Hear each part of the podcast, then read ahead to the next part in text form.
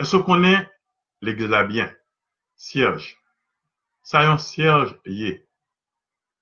Pour qui ça a servi avec lui?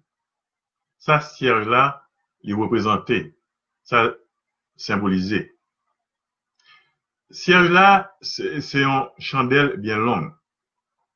Une bougie bien longue que yon lumet dans l'église. Cierge là, il représentait lumière que Jésus-Christ vient porter. Parce que Jésus-Christ, c'est lumière liée. Nous remarquons, chaque fois prêtre là fait la messe, sous le là, il y a un cierge. Cierge couleur blanche. Il symbolisait, représentait Jésus qui est levé bien vivant. Jésus qui est ressuscité.